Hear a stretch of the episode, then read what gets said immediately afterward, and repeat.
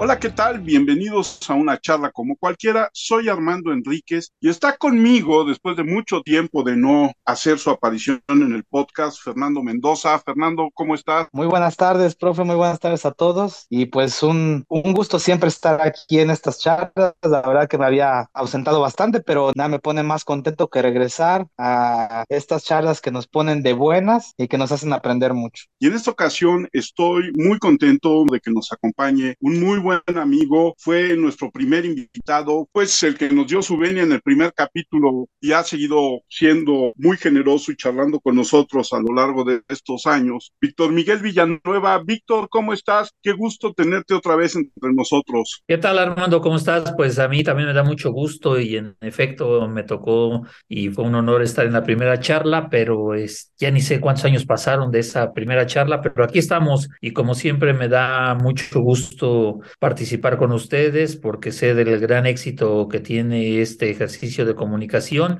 que llega a muchas personas y que cumple con su cometido de que en una charla nos enteremos de tantas cosas. Entonces, pues agradezco una vez más la invitación. Y en esta ocasión, Víctor, estamos como de dobles manteles porque no solamente eres nuestro invitado por una nueva ocasión, sino que estamos celebrando la publicación de tu libro Relatos de la Guerra Cristera, Santos mártires y anticristos con agua escondida y también Plutarco Elías Calles y la jerarquía eclesial que está publicado por la Universidad Autónoma de la Ciudad de México. Dos libros muy relacionados y además de un tema que te apasiona, ¿no es así? Sí, así es, es un tema que me ha apasionado, que yo recuerde desde siempre. Cuando he estado presentando estos dos libros y me preguntan y pues que yo recuerde, siempre ha sido un tema que me acompañó desde los relatos de mi madre, de mi padre ver leer la biografía del padre Pro y de la madre Conchita. Entonces, fueron temas que estaban a la mano en las historias orales de, mi madre y en los libros que leía mi padre. Entonces, sí me ha seguido siempre. Además, a mí me ha apasionado muchísimo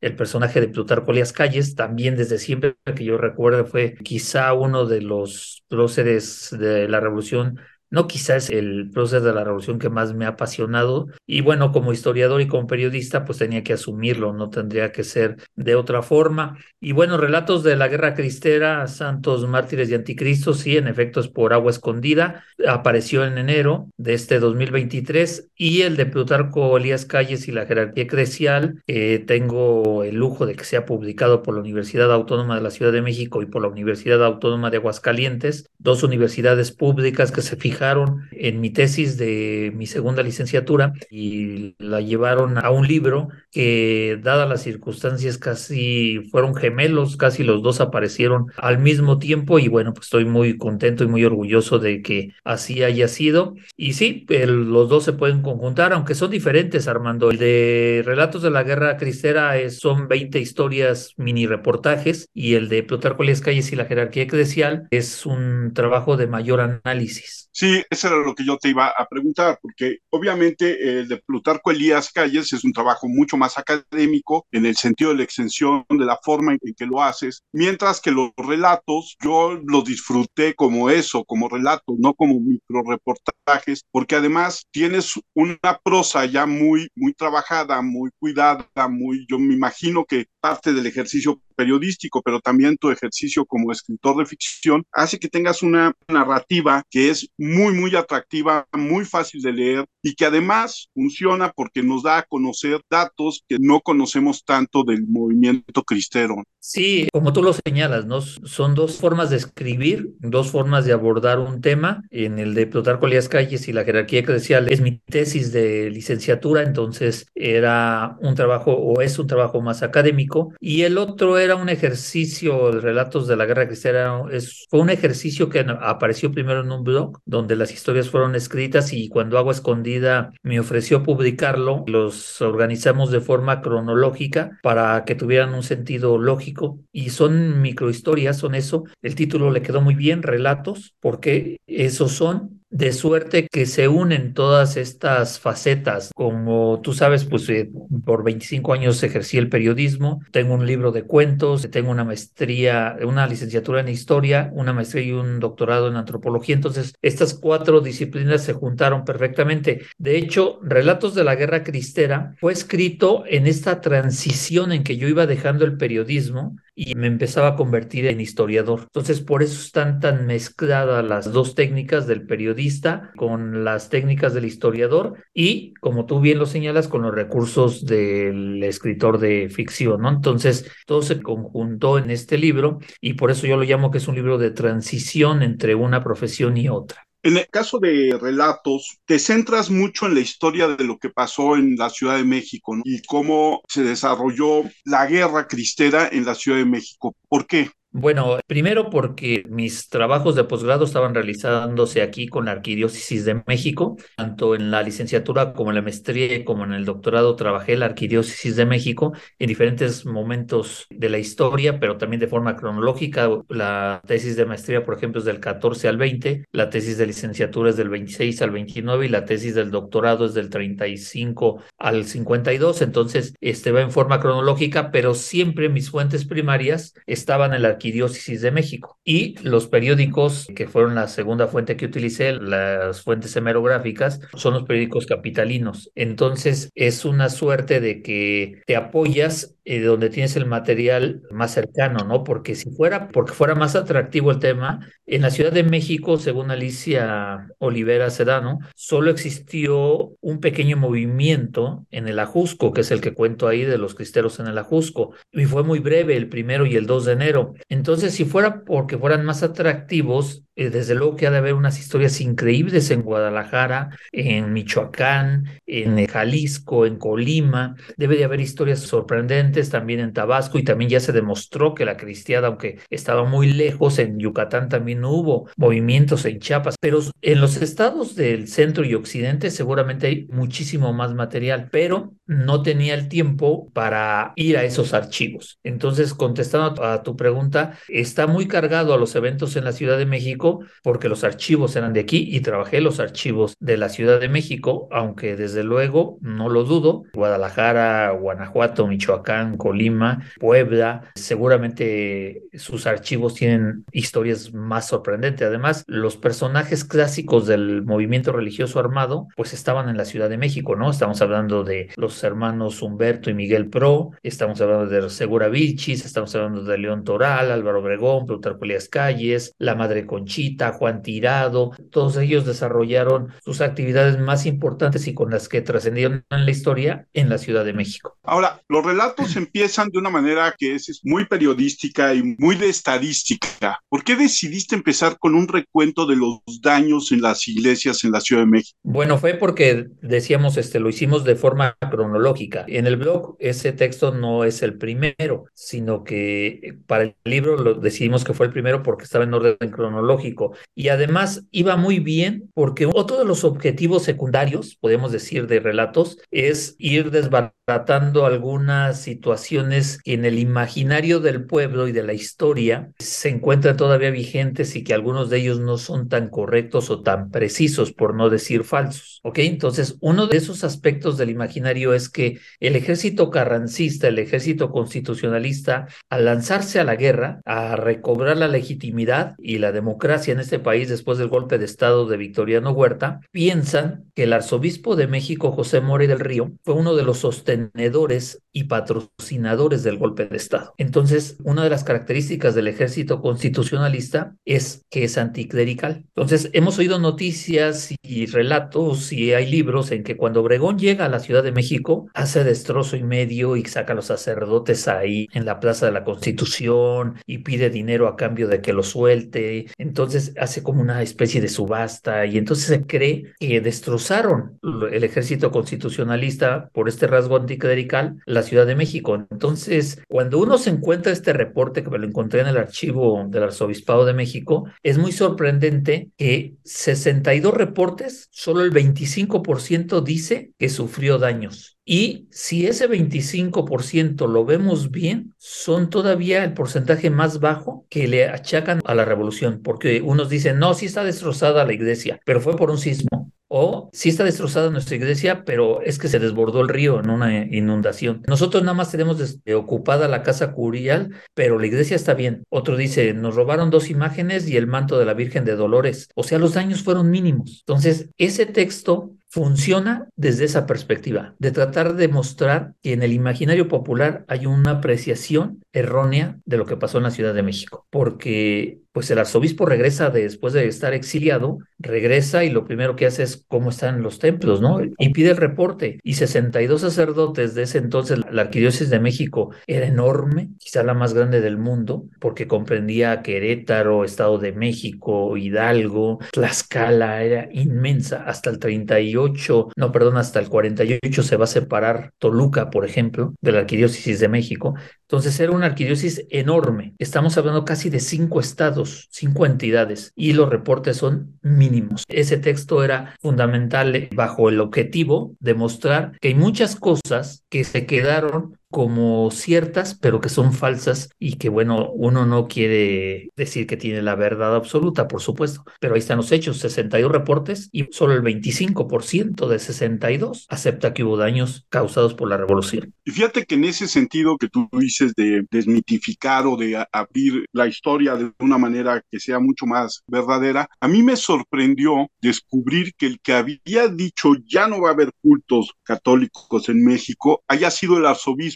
porque yo creo que hay una gran mayoría de mexicanos que creemos que la prohibición vino desde el gobierno y más bien fue una reacción de la iglesia contra las reglas y las leyes anticlericales, pero quien determinó que no debería de haber culto católico en México fue el arzobispo. Sí, fue José Mori del Río, que esa es otra de la cuestión de las que estamos hablando. Es otra vez tratar de arreglar las cosas o tratar de acercarnos a, la verdad, ¿no? Desde luego que siendo un pueblo católico, en la mayoría, es muy fácil echarle la culpa a Plutarco Elias Calles y al Estado decir nos dejaron sin religión, es un gobierno perseguidor, es un gobierno mormón, es un gobierno peor que Nerón. De hecho, le decían el nuevo Nerón a Plutarco Elias Calles. Y no, la verdad es que de por sí las relaciones Estado-Iglesia ya estaban bastante desgastadas en esos años 20, ¿no?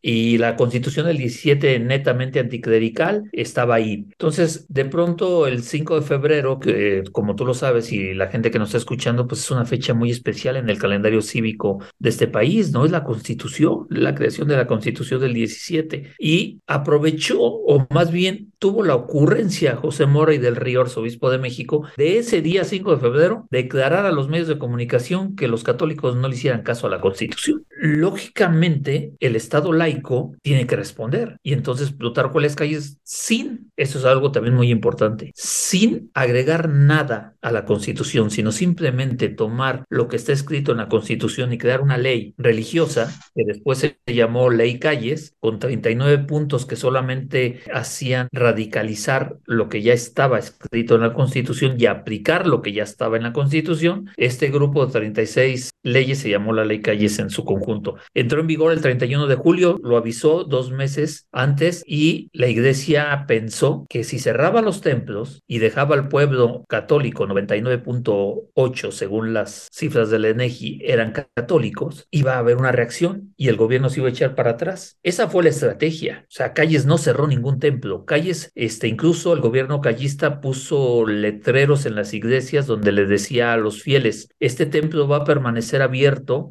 para seguir dando sus servicios religiosos. Es decir, se le avisó al, pueblo que ahí iban a estar. Pero los jerarcas lo que hicieron fue decirle a todos sus sacerdotes, cada uno en sus territorios eclesiales, nos vamos, se cierran los cultos, le pidieron a juntas vecinales que se quedaran con las imágenes y con los ornamentos más valiosos, los guardaron, se los llevaron, ojo porque los templos son propiedad de la nación, O sea, y se estaban sustrayendo los ornamentos de los templos. Entonces, todo esto sucedió en esos días. Y el primero de agosto de 1926, pues amaneció eh, México sin cultos y las iglesias estaban abiertas. Lo que no había era sacerdotes, lo que no había era ministros que dieran los sacramentos y atendieran las necesidades espirituales del pueblo mexicano que después Obregón, años después, bueno, un año después dijo, pero pues, es una falsedad porque los ricos le pagan al sacerdote y van y les dan misa y les bautizan a sus hijos. El pueblo es el que está sufriendo. El católico de pie es el que no tiene acceso a los sacramentos, mientras que los ricos sí porque le pagan a los sacerdotes para que vayan a sus casas y a sus haciendas a hacerlo. Entonces, era muy importante, desde mi perspectiva como historiador,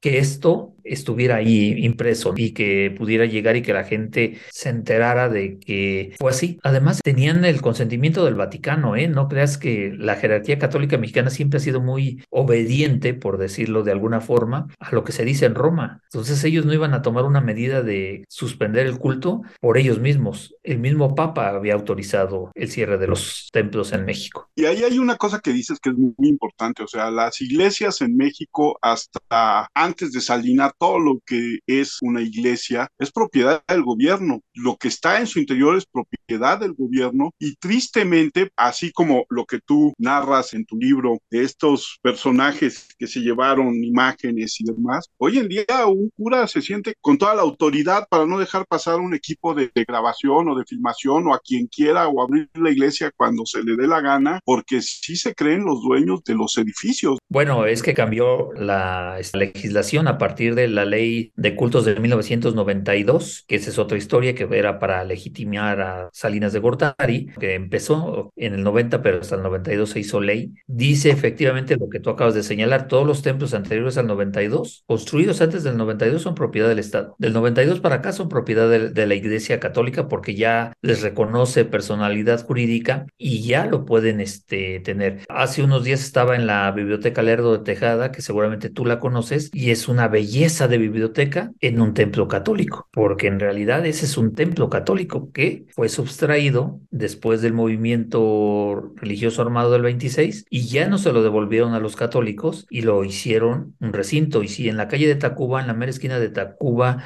con, no me acuerdo ahorita, perdón, la calle enfrente del Palacio de Minería, hay otra iglesia que es la biblioteca del, de la Cámara de Diputados y es otra iglesia, o sea, son parte de esta confiscación de bienes que hizo el Estado a la Iglesia Católica y que aún con la ley del 92 no se los regresó. Siguen siendo propiedad del Estado. Entonces, pues sí es difícil de comprender y de entender, pero pues la ley estaba así y desde 1917 esos templos son propiedad de la nación. Y yo no sé, porque a lo mejor me salgo un poquito del tema, pero el otro día leyendo relatos me quedé pensando si esta ley de culto y de, y de religión de calles afectó a las comunidades judías y a las comunidades musulmanas que eran diminutas en nuestro país entonces, pero si tuvo algún efecto en, contra de ellos o, o, lo percibieron igual que los católicos. No, la constitución política de 1917 otorga el derecho a, a la libertad de cultos y declara al Estado mexicano laico. Es decir, cualquier credo religioso es válido en México. Eh, desde 1917. De hecho, eh, varias eh, iglesias evangélicas y protestantes estuvieron acudiendo con el presidente Venustiano Carranza entre el 17 y el 20 y se entrevistaban públicamente porque no había nada que esconder, porque ser protestante y ser católico bajo el artículo constitucional de la libertad de creencias es lo mismo. Entonces el presidente recibía a cualquier ministro de culto si se lo solicitaban estaban ahí con él. Y lo mismo sucedió con los siguientes presidentes, con Adolfo de la Huerta, con eh, Álvaro Obregón, y con Calles iba a ocurrir lo mismo. Lo que sucedió es que los católicos se pusieron más intransigentes a partir de las declaraciones de José Mora y del Río. Entonces, Calles, que era un presidente muy convencido de que su deber era respetar y hacer valer la ley que estaba en la Constitución, lo aplicó porque los católicos fueron los que denigraron la, constitución del 17. Ahora, en todos estos periodos que te comento, sí hubo acercamientos con los otros credos religiosos. Siempre existieron y se acercaban y le pedían, y hay reportes donde iban y le decían, esto sucedió, bueno, la toma de la soledad con la iglesia mexicana, que incluso existió un intento por tener una iglesia apostólica mexicana alejada de Roma, se dio en el periodo de Calles y lo que dijo Calles fue, ellos tienen razón, son otro credo religioso y la constitución mexicana dice que en este país pueden existir todos los credos religiosos y la apoyó, la apoyó de más, también hay que decirlo, y la apoyó para que fuera un ataque a la iglesia católica. Ajá, entonces tampoco fue de que sí, este, ay, soy muy liberal y soy muy idealista y adelante todos los credos religiosos. No, Calles tenía la intención de disminuir la presencia de la iglesia católica en México. Incluso su mano derecha, Luis N. Morones, es uno de los grandes organizadores de la iglesia cismática en México. Y ese es un capítulo que es muy interesante y narras muy bien en el libro de relatos, que es cómo al crearse este cisma, lo primero que hace el, gobierno de Calles es darles el templo de la soledad en el centro a esta iglesia católica mexicana, ¿no? Sí, eh, y ese es considerado uno de los grandes causantes de que se desate el movimiento religioso armado. Cuando el gobierno le entrega una iglesia católica a otra iglesia que se dice mexicana y fuera de Roma y del Vaticano, desde luego es una provocación y desde luego que iba a venir una reacción de los católicos, no solamente de los católicos de pie, sino de las asociaciones católicas que hasta le organizaron un boicot económico al gobierno de Calles, que al otro día fueron organizados y que gritaban luteranos, socialistas, eso no lo grita un católico de pie, era gente que estaba entrenada y que estaba ahí porque era lo que quería Calles, que hubiera un problema mayor para entonces tener él el pretexto de someter a la Iglesia Católica. Pero pues también seguramente se dio cuenta de que iba a ser un derramamiento de sangre muy grande. Se calmaron las cosas después de la toma del Templo de la Soledad, pero los católicos, por ejemplo, después de la toma del Templo de la Soledad, crearon la Liga de la Defensa Religiosa, que es uno de los grandes protagonistas en el movimiento religioso armado, y empezaron a organizar marchas en contra de, de Plutarco las calles. Entonces fue creciendo cada vez más y más el movimiento. Por eso es tan importante la toma del Templo de la Soledad Total, que se lo regresaron a los católicos, y una iglesia que es muy bonita, muy pequeñita, que está enfrente del hemiciclo a Juárez, la de Corpus Christi, esa fue la que les dio calles a los sismáticos, y ahí estuvieron, pero después era un movimiento ficticio, inventado por Luis N. Morones y por el patriarca Pérez, que se acabó, se acabó, se fue diluyendo, solamente la siguió otro ex sacerdote expulsado del catolicismo que en Puebla se creyó el Papa, ¿no? El Papa mexicano, Eduardo I, pero se fue diluyendo con el tiempo hasta quedar en una anécdota, ¿no? Histórica. Y en ese sentido, en el libro de mm, Plutarco Elías Calles y la jerarquía eclesial, ¿tocas eh, más temas a nivel nacional o sigues concentrado en este choque de poderes tan fuerte como fue el, el de la Iglesia Católica con la presidencia? Sí, ya el panorama es más amplio, es a nivel nacional, aunque lógicamente la Arquidiócesis de México, por ser la más importante del país y porque el arzobispo de México era la cabeza del episcopado nacional, entonces las fuentes siguen estando aquí, pero no, ya hay, trabajé algunos archivos con el arzobispo de Oaxaca, por ejemplo, Gilot, con el arzobispo de Michoacán, Leopoldo Ruiz y Flores, con el arzobispo de Guadalajara, que es Francisco Javier Orozco y Jiménez, con el obispo de Durango, este José María González y Valencia, con el de León, Emeterio Velarde, es decir, ya es el panorama más amplio, porque lo que se está haciendo es un tema totalmente diferente. El libro de Plutarco Elías Calles es las seis propuestas de paz que ofreció Plutarco Elías Calles y que rechazó la jerarquía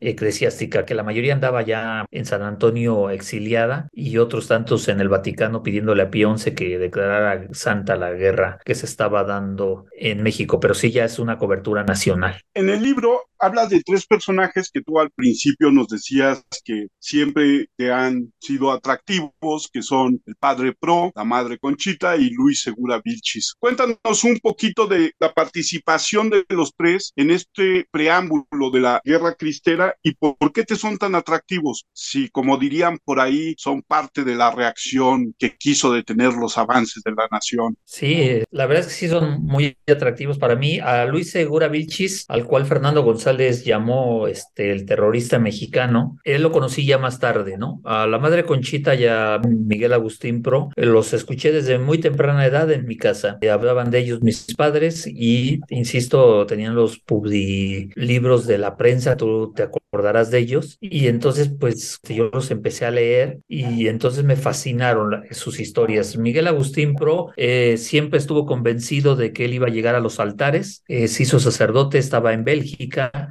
trabajaba con los obreros eh, atacando el socialismo, ese era su trabajo y cuando se enteró que había un movimiento armado en México, inmediatamente dejó Bélgica y se vino a nuestro país y a grandes rasgos y llegó aquí haciendo una labor de proporcionar armamento, de cuidar a los cristeros que estaban este, participando en este movimiento armado y él estuvo siempre convencido de que iba a llegar el momento en que Dios lo llamara a entregar su vida a favor de la religión. Esto hay que entenderlo en los años 20, hay que entender la cosmovisión y el pensamiento de estos personajes porque es el mismo pensamiento que tiene la Madre Conchita, es el mismo pensamiento que tiene León Toral, es el mismo pensamiento que tienen todos los católicos que están peleando en 1926 por defender su religión. Ellos están convencidos que Calles quiere acabar con el catolicismo, con su religión, y entonces tienen que dar su vida, si es preciso, para salvarla. Entonces, por ejemplo, eh, Miguel Agustín Pro en algún momento le dice a la Madre Conchita que Dios ha aceptado el sacrificio y que ellos dos van a dar su vida para defender la religión católica. Entonces es cuando planea con su hermano Humberto el atentado y Segura Vilchis este, el atentado en Chapultepec contra Álvaro Obregón de tirarle una bomba. Ya había cuatro atentados previos, ¿ok?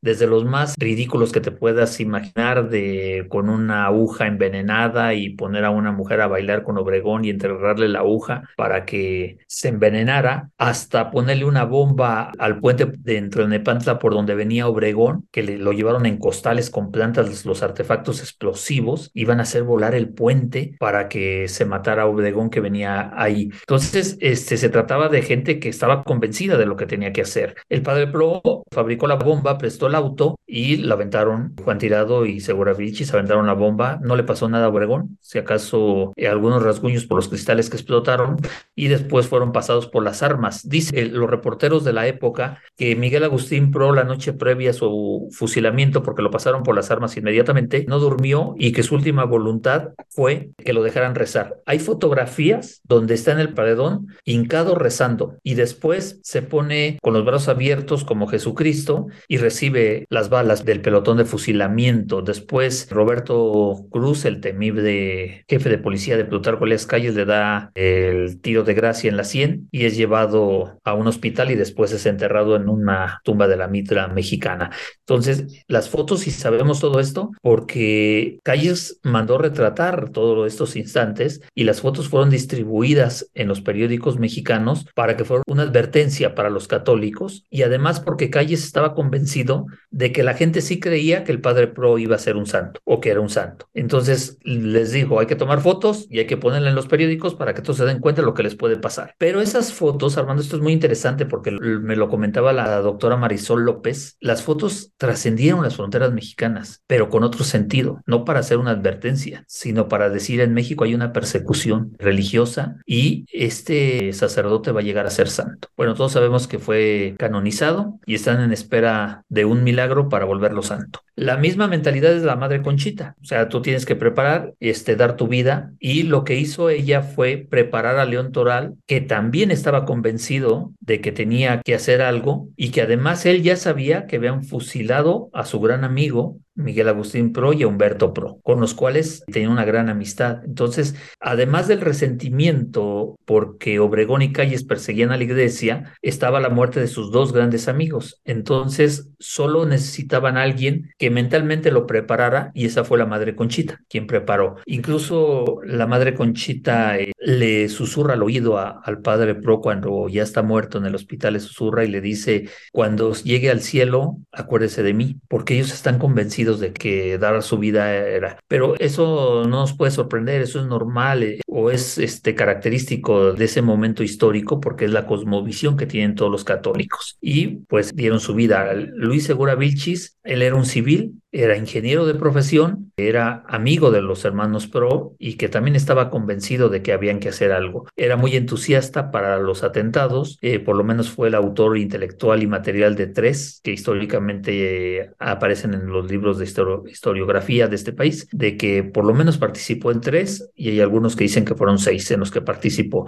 Lo más relevante o lo más extraordinario de la historia de Luis Segura Vilchis es que después de que le aventó la bomba y pudo escapar y no tuvieron la misma suerte sus compinches ese día, que fueron capturados minutos después, después de que fueron correteados por el bosque de Chapultepec, él sí pudo escapar y se fue al toreo, porque sabía que Álvaro Obregón iba a ir a los toros, era un gran aficionado a los toros, y pese al atentado, porque además Obregón fue a levantar el acta a los juzgados y luego les dijo, ¿saben qué? Ya me voy porque ya van a empezar los toros y no me pasó nada. Y se subió a su auto y se fue. Y ahí, en el toreo de la Condesa, se encuentra Segura Vilchis. Y Segura Vilchis va y le dice, ¿qué le pasó, general? No, pues ya sabe, los católicos, no, lo que yo le puedo ayudar, porque era su coartada, era su coartada, no me pueden culpar porque yo encontré Obregón en los toros, yo estaba en los toros. Pero lo que sucedió fue que se enteró Luis Segura Vilchis que ya habían atrapado a dos de sus compinches y habían revelado quiénes eran sus cómplices y entonces ya habían agarrado incluso al padre Pro. Y entonces Segura Vilchis regresó, fue y se entregó solo, fue y se entregó y dijo, suéltenme a mí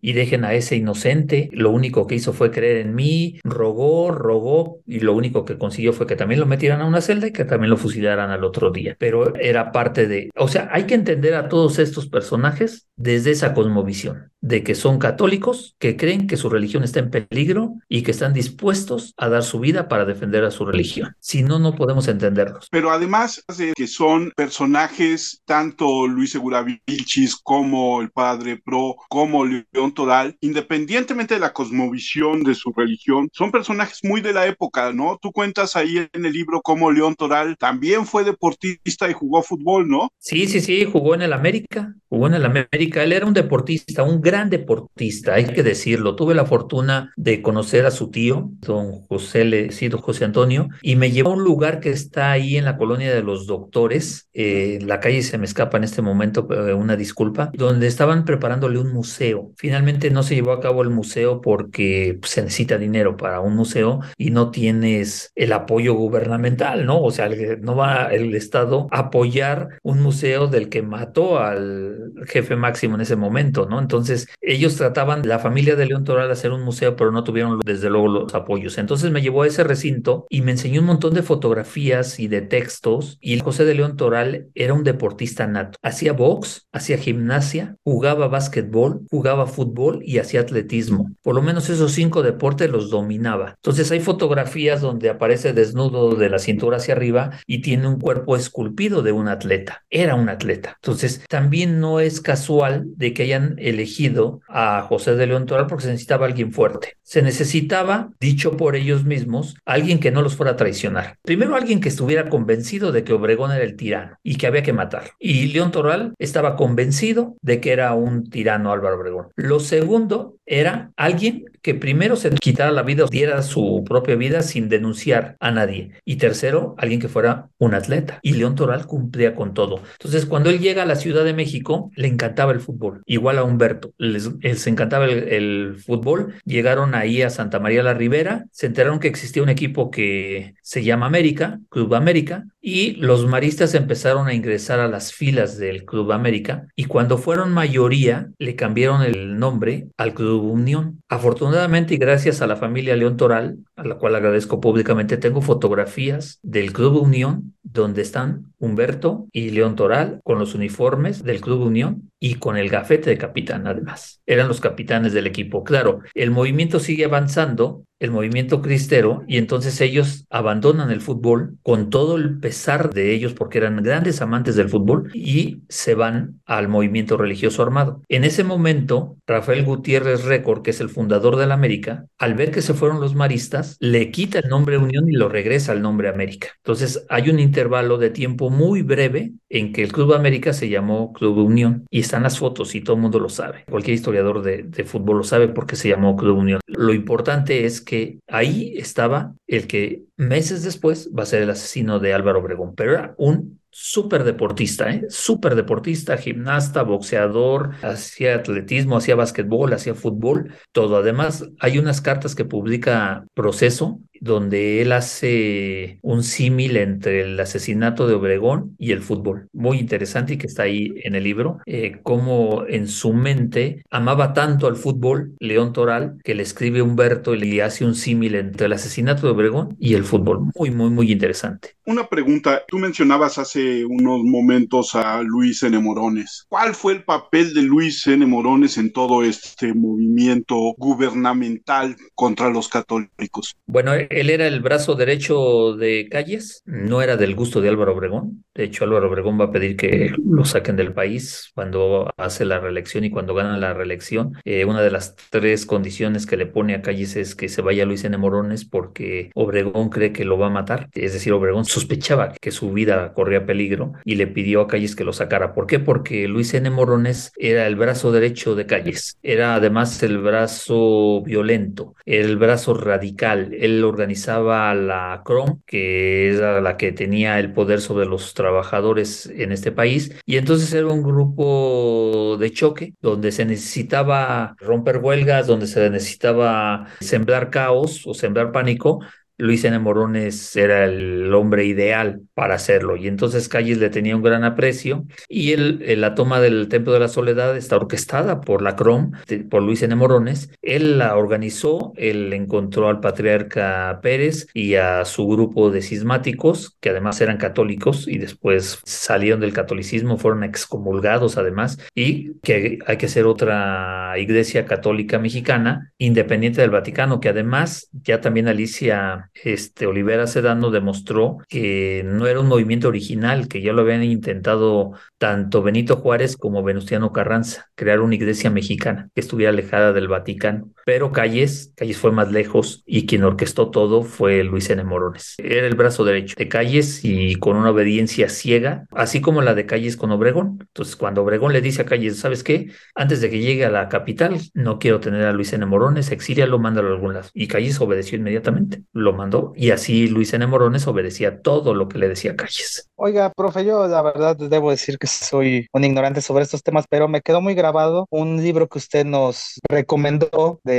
Julio Scherer que se llama El indio que mató al padre Pro. Quiero saber qué información tomó usted de este libro para complementar el suyo. Gracias, Fernando, por la pregunta. Es un libro fundamental para todos los que estudiamos el movimiento religioso armado, porque Julio Scherer entrevistó en los años 60 uno de los sobrevivientes del movimiento que era Roberto Cruz, que yo decía hace rato el temib de jefe de policía de Plutarco Elías Calles. Y bueno, era importante porque él fue el que le da el tiro de gracia a Miguel Agustín Pro y él es el que dirige estos fusilamientos a los cuatro dinamiteros. Entonces era fundamental Julio Scherer para mí, para mí porque luego se ofenden, para mí este, algunos, no ustedes. Julio Scherer es eh, el mejor periodista del siglo XX, eh, seguramente, eh, y entonces él le hace una entrevista muy bien realizada, muy precisa y muy bien sostenida de los acontecimientos que a él le tocó vivir. Entonces era una referencia obligada en mi libro, eh, el testimonio de Roberto Cruz. Entonces lo que yo cito en el libro textual es cuando le pregunta a don Julio Scherer, oiga, ¿y vio algo de santidad, algo distinto entre los cuatro que fusiló? Y le dice, no, en todo caso, Luis Segura Vilchis, ese sí era diferente, era un valiente.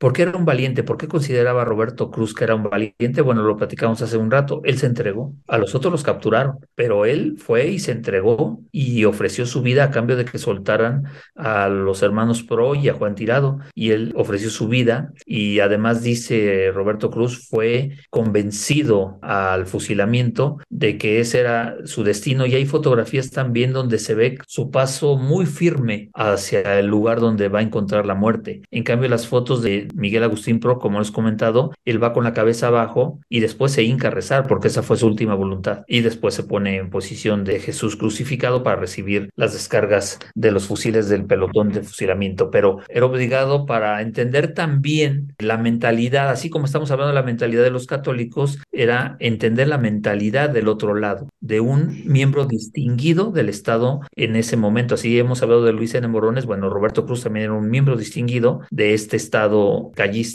igual que Luis N. Morones, igual que Calles, intransigentes, radicales y curiosamente católico también, porque también otros historiadores ya demostraron que apenas salía de su casa, su esposa organizaba misas en su propia casa. O sea, es increíble, ¿no? Que en la casa del jefe de policía del gobierno perseguidor, del gobierno anticlerical, se organizaran misas. Y es que era así, o sea, lo platicábamos al inicio, ¿no? De esta charla, el 99% eran católicos. O sea, ¿cómo le hacían los soldados que eran católicos para matar a los soldados del ejército cristero? Todos eran católicos. No había de otro credo religioso, o eran muy pocos, como decía Armando, ¿no? Entonces, todas estas cosas eran también este, interesantes de plasmar ahí, de dejar ahí. Por eso, y regresando a tu pregunta, era fundamental fundamental el testimonio de Roberto Cruz y solo podíamos acercarnos al testimonio de Roberto Cruz a través del libro de don Julio Scherer. Víctor, ¿qué papel juegan también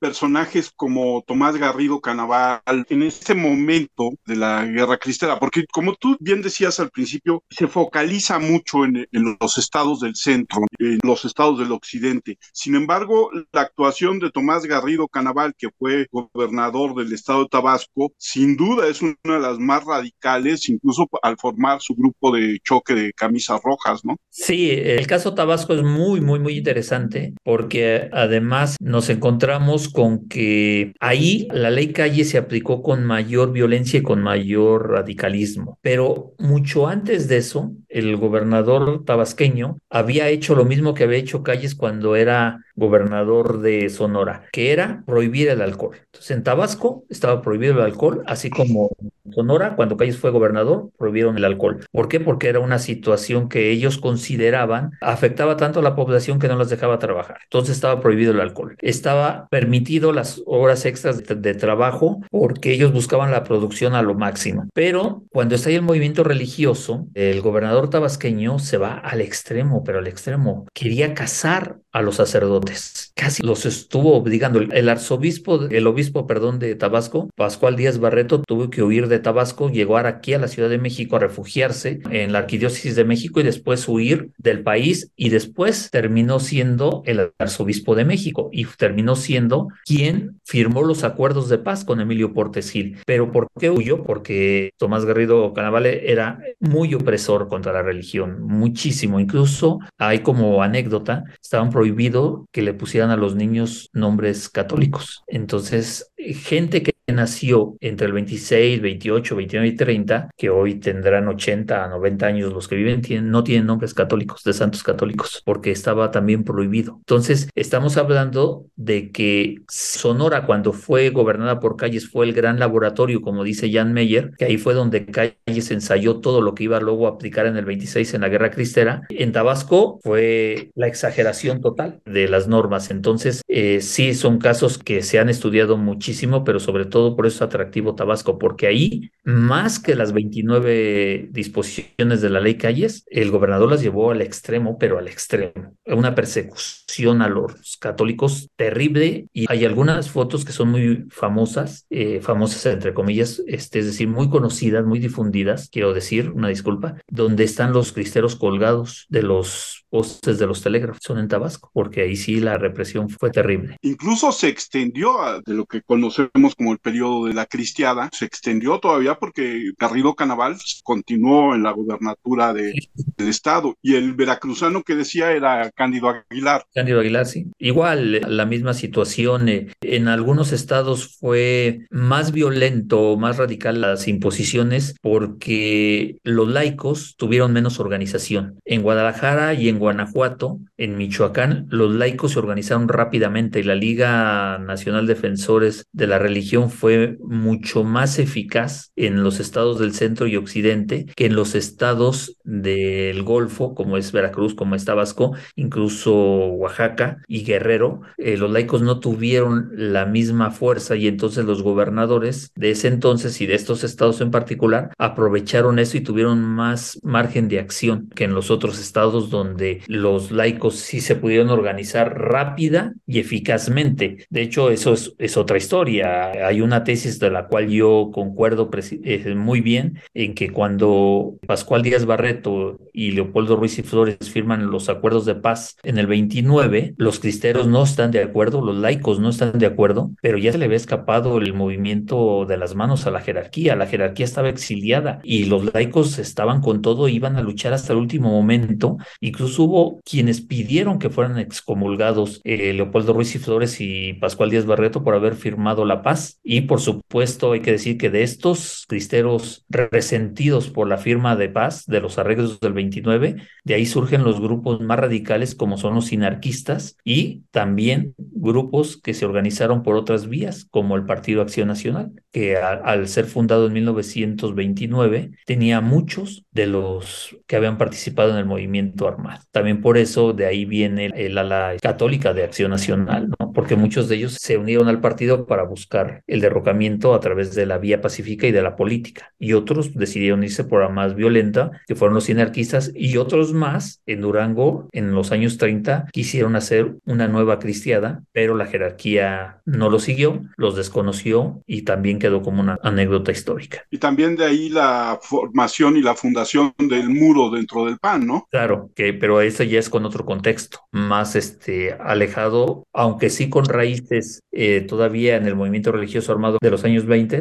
pero ya el muro es más, este, más para acá. Sí, es más para acá. Profe, bueno, quiero saber su opinión. Tengo entendido que algunos mártires de, la guerra cristiana fueron beatificados hace, ¿qué será? Unos 18, 20 años. Sí, este... ¿Qué opinión tiene usted sobre esto? O sea, ¿en qué repercutió? ¿Qué tuvo de especial? ¿O simplemente fue algo nada más para recordar a los mártires de la guerra cristiana? Que es algo que, por lo que se ve, se ha metido aquí en la historia de México como por debajo de la alfombra y que poco se menciona. Sí, poco se menciona, pero está presente. Sí, fueron beatificados por Juan Pablo porque hay un gran apoyo católico en este país a esas causas. Muchos grupos apoyaron, impulsaron, presionaron, hicieron grandes donaciones, también hay que decirlo. Y Juan Pablo II, que en los últimos años de su pontificado se dedicó a beatificar a diestra y siniestra, pues una de las visitas aquí que hizo a México, día de las últimas, la penúltima, pues decidió beatificarlos a varios de ellos, a 30, eh, si no me falla la memoria, treinta y tantos eh, fueron beatificados en ese momento de reconociendo su labor y que hayan entregado la vida durante el movimiento religioso armado. Entonces, hoy en día, si ustedes entran a un templo católico, encontramos imágenes del Padre Pro, encontramos imágenes de Juan Sánchez, el niño cristero, y de otros más que ya están ahí, ya están reconocidos, que ya fueron llevados a los altares y ahí están. Entonces, eso nos indica, Fernando, y por eso es importante tu pregunta, eso nos indica que el movimiento cristero no se ha ido de, todo, ¿no? Y que los católicos siguen peleando. Por ejemplo, eh, yo platicaba con la gente del Museo del Miguel Agustín Pro, que está ahí en una iglesia en la Condesa, en México, y decían que ellos están esperando un segundo milagro para que ahora sí sea santo de la iglesia católica, eh, Miguel Agustín Pro. Se dice que ya la iglesia católica pide dos. Uno ya fue entregar su vida por el movimiento y están esperando que haga otro milagro, es decir, que interceda por algo extraordinario. Y León Toral, sus familiares, solo piden que sea mártir, que sea reconocido como mártir de la Iglesia Católica. Saben que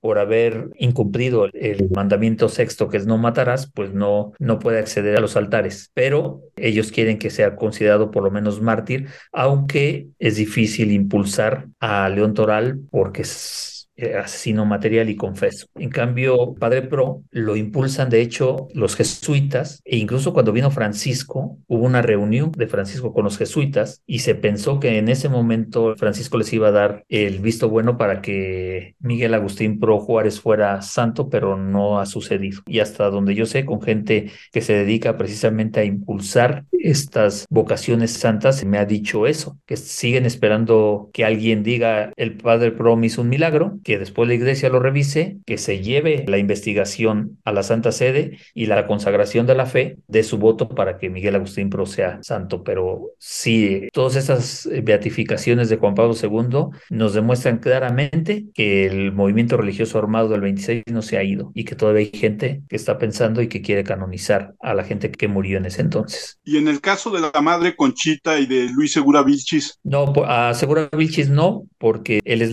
laico y también toda su participación en los atentados pesa más que haber matado a Obregón o haber intentado matar a Obregón, que de todo caso, y siendo muy precisos, pues no consiguió su objetivo porque él no mató a Obregón, ¿no? Se intentó, pero falló y lo mataron por atentar contra la vida, pero no lo mató. Y en el caso de la madre Conchita, tampoco, porque ella nada más fue la autora intelectual, ella fue la que planeó, la que reforzó las ideas de dar la vida por salvar la religión de León Toral. Entonces, esa fue su participación. De hecho, por eso fue indultada. Después, en el sexenio de, de Ávila Camacho, es indultada y es puesta en libertad después de haber pasado algún tiempo en las Islas Marías. Y falleció de cuestiones naturales. Escribió un libro que se llama Yo soy la madre Conchita, donde cuenta todo lo que sucedió desde su perspectiva. Ya está por terminarse el tiempo. Ya nada más yo te haría una pregunta que no tiene nada que ver con el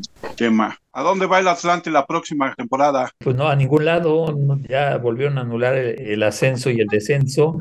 Entonces, este, no va a ningún lado. Va a seguir jugando la liga de expansión. Pero, pues los atlantistas, ahí estaremos. A los atlantistas nos da igual que juegue contra La Paz que contra las Chivas Rayadas del Guadalajara. Nos da exactamente lo mismo. Lo que nos interesa a los atlantistas es que exista nuestro equipo, que exista nuestro templo azulgrana. Y ahí estaremos. No importa quién esté enfrente. Nunca nos ha importado si se llama América y viste de amarillo, o si se viste de amarillo con rojo y se llama Morelia, o si se llama Cimarrones, o si son los alebrijes de Oaxaca, o si son los Pumas de la UNAM, no nos interesa. O sea, los atlantistas sí estamos enojados porque, porque es una cuestión de justicia, es una cuestión de justicia y si ganas deportivamente el ascenso tendrías que estar, pero si no lo dan, pues tampoco no podemos hacer nada más que seguir apoyando a nuestro equipo y conservarlo. Ya llegará el momento, también eso es otra cuestión de fe en que estamos convencidos de que algún día lo veremos regresar al máximo circuito, al lugar al que pertenece y al lugar que por lo menos el año pasado lo consiguió deportivamente y este año puede que lo consiga por segundo año consecutivo y puede que sea por segundo año consecutivo que la federación le impida este ascender, lo cual es muy triste y muy penoso, pero pues si no puedes hacer nada que, ¿no? Va a terminar jugando con los valedores de Iztacalco, profe. Puede ser, pero mientras exista, ahí estaremos. Víctor, ¿dónde te encuentra la gente en redes sociales? En Twitter y en Instagram es la misma dirección, Víctor Miguel BH, arroba Víctor Miguel V de Villanueva y H de Hernández, ahí me encuentra. ¿Y dónde encuentra la gente los relatos de la guerra cristera y el libro de Plutarco Elías Calles y la jerarquía eclesial? Relatos de la guerra cristera está a la venta con la editorial Agua Escondida. Si ustedes lo buscan en Twitter o en Facebook, lo encuentran y se les entrega mano a mano porque es una editorial independiente. Con el editor Jesús Gómez Morano, conmigo también lo pueden adquirir. Y de Plutarco Elías Calles y la jerarquía eclesial va a estar a la venta en los próximos días en las librerías del Fondo de Cultura Económica, va a estar en las librerías Educal y va a estar en las librerías de ambas universidades, de la Autónoma de la Ciudad de México y de la Autónoma de Aguascalientes este, ahí lo pueden encontrar. ¿Tus redes sociales, Fernando? En Twitter, este, Fer-Mendoza G y en Instagram, Fer-Meng,